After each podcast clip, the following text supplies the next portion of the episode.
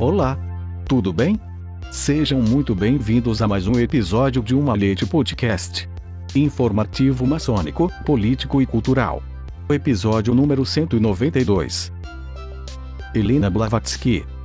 Por Tiago Cordeiro. Ao resgatar antigas religiões do Ocidente e do Oriente, a fundadora da teosofia inspirou o ressurgimento da bruxaria e influenciou os hippies. O que foi? Ocultista. Onde viveu? Rússia, Índia. Quando nasceu e morreu? 1831-1891. A nova era, o ressurgimento dos cultos pagãos, a prática de bruxaria. Todos esses movimentos do século XX devem muito a Helena Blavatsky. A mística russa lançou a Teosofia, um grupo de estudos e de práticas que misturava a mediunidade, o resgate dos antigos deuses celtas e egípcios e as religiões orientais. Morreu de gripe aos 59 anos, mas deixou um grupo de seguidores muito populares. Batizada na Igreja Ortodoxa Russa, ela nasceu Helena Petrovna Voal, na cidade de Ekaterinsuar, hoje parte da Ucrânia. Sua mãe, também chamada Helena, era de família nobre.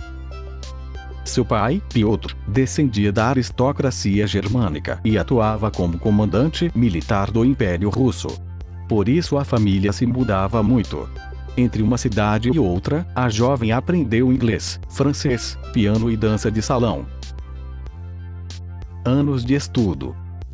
O interesse pelo esotérico era antigo. Ela dizia ter visões desde criança e ficou muito impressionada ao encontrar livros de ocultismo na biblioteca de seu bisavô materno, o príncipe Pavel Vasilevich Dolgorukov. Ao longo da juventude, teve contato com membros influentes da maçonaria, com quem aprendeu rituais secretos, a partir de 1849, começou a viajar pelo mundo. Foram nove anos percorrendo a Europa, as Américas e a Ásia. Estudou a religião do Egito Antigo e a Cabala judaica. Foi parar no Tibete, onde teria tido acesso a uma fraternidade secreta, os Mestres da Sabedoria Antiga. Ali teria recebido seu treinamento psíquico. Desde então, Helena seria capaz de controlar mentes, fazer objetos desaparecerem e projetar o corpo astral para parecer estar em dois lugares ao mesmo tempo.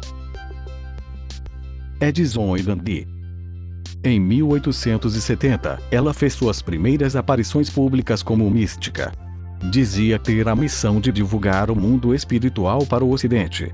Ficou especialmente famosa em Nova York, onde chegou em 1873 encontrou o jornalista Henry Olcott, com quem passaria a viver. Os dois criaram um espaço para a leitura de temas esotéricos, o Miracle Club. Em 1875, fundaram a Sociedade Teosófica. Helena lançou um livro para apresentar as bases do grupo. Easy Sem Véu se tornou um best-seller. A sociedade ganhou a adesão de empresários, como Thomas Edison também manteve contato com Mahatma Gandhi quando ele vivia na Inglaterra. Em 1879, Helena começou uma temporada de seis anos vivendo na Índia.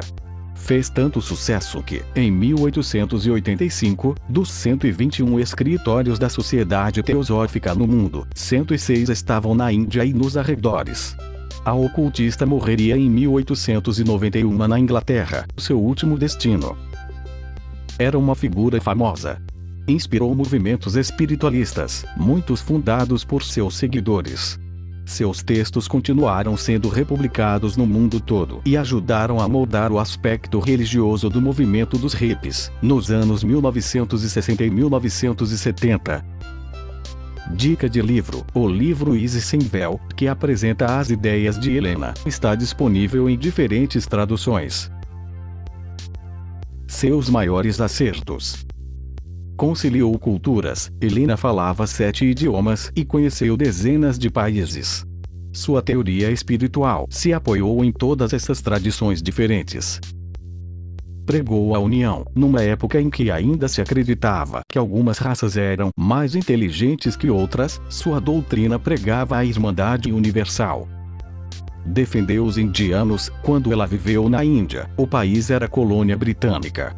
Pois afrontou as autoridades ao falar a favor das religiões locais. seus maiores fracassos. Gostava de holofotes, ela gostava de dar entrevistas, mesmo para veículos céticos.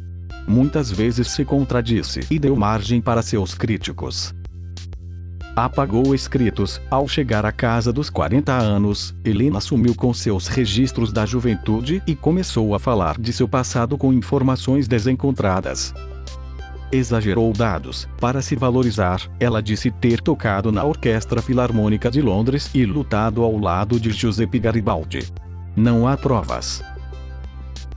Edição: Luiz Sérgio Castro.